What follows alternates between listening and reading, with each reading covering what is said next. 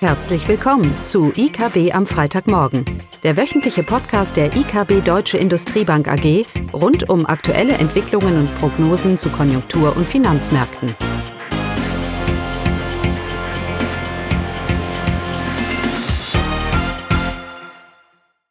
Willkommen zu IKB am Freitagmorgen. Diesmal wieder mit mir, Karin Vogt. Die Themen heute sind natürlich die US-Wahl und zum Abschluss ein konjunktureller Überblick. Ja, die US-Wahl. Zuerst dazu, äh, wir nehmen diesen Podcast meistens immer am Donnerstagnachmittag auf, so auch heute. Und daher ist zurzeit äh, noch nicht sicher, wer der nächste US-Präsident wird.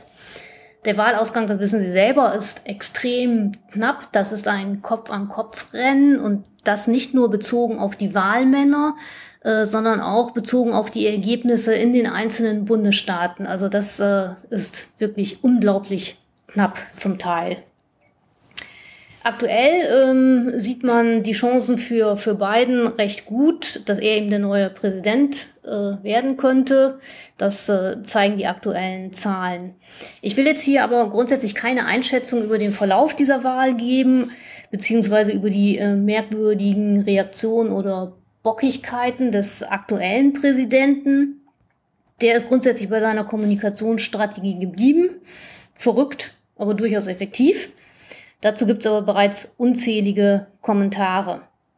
Wir haben uns grundsätzlich gefragt, was bedeutet die Wahl für den Normalbürger in den USA, also für den Joe Average? Und das haben wir empirisch untersucht wir wissen, die Einkommensungleichheit hat in den USA in den letzten Jahren zugenommen und ein guter Indikator für die soziale Situation in den USA ist hier die Zahl der Essensmarkenempfänger. Das sind Personen, die in der Mehrzahl nicht arbeitslos sind, die durchaus zwei oder mehr Jobs haben, aber eben nicht genug Geld für den Lebensunterhalt und die damit auf Essensmarken angewiesen sind. Und das sind aktuell fast 43 Millionen Amerikaner, also fast 14 Prozent der Bevölkerung. Also ich finde, das ist eine enorme Zahl.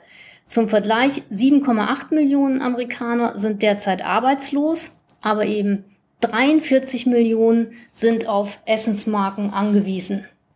Ich denke, diese Zahl verdeutlicht sehr gut, dass eine hohe Zahl von Amerikanern in sehr schwierigen sozialen Verhältnissen lebt.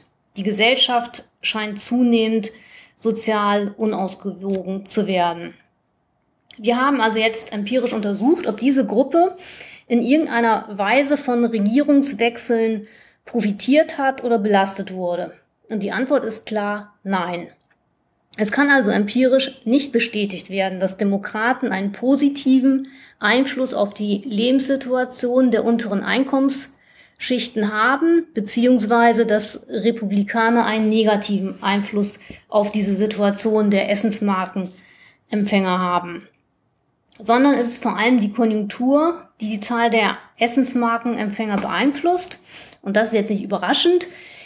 In schlechten konjunkturellen Zeiten erhöht sich die Zahl der Essensmarkenempfänger und in guten Jahren nimmt sie wieder ab.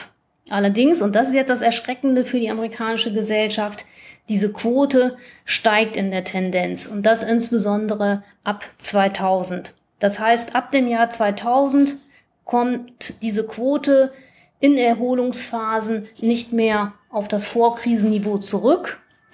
Es bleiben also permanente negativen, negative Folgen für die US-Einkommensverteilung beziehungsweise die Belastung in sozialer Hinsicht nehmen permanent in den USA zu.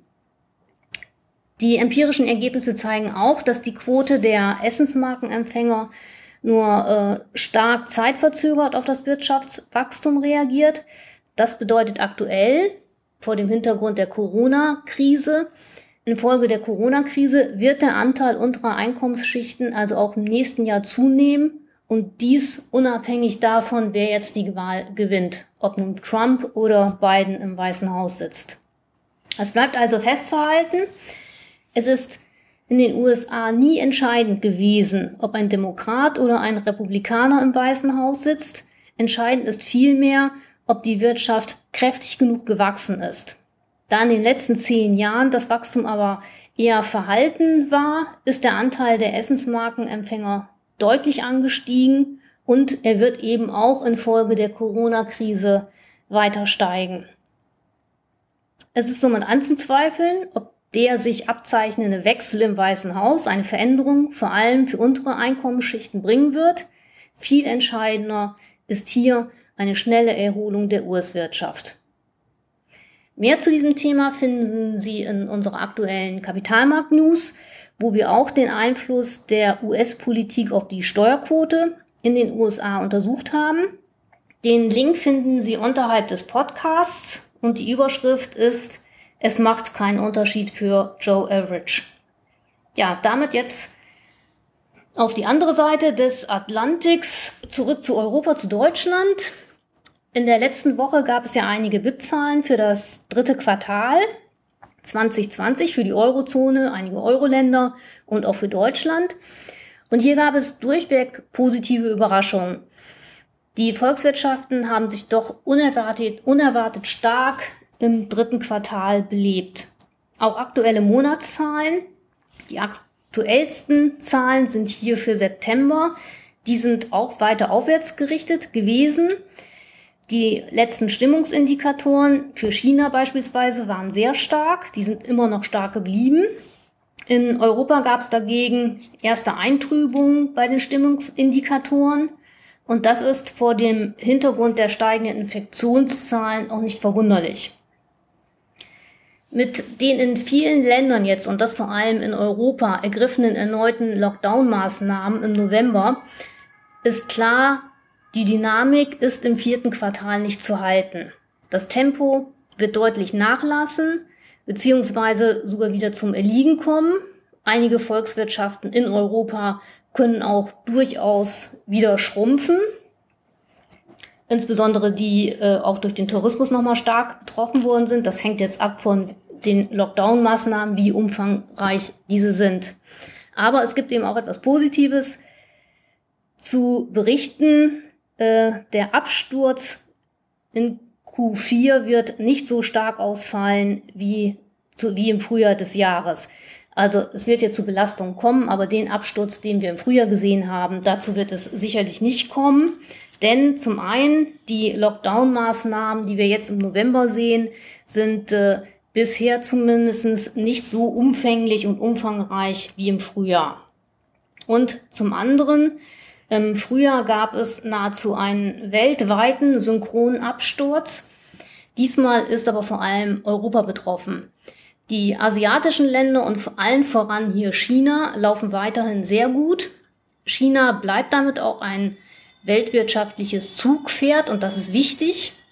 Damit sollte die Weltwirtschaft also im vierten Quartal auch weiter aufwärts gerichtet bleiben, auch wenn sich sicherlich das Tempo verlangsamt.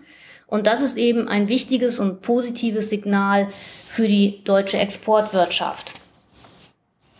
Also, die Konjunktur wird im vierten Quartal nachlassen, und zwar deutlich, auch in Deutschland. Aber es wird nicht so schlimm kommen wie im Frühjahr.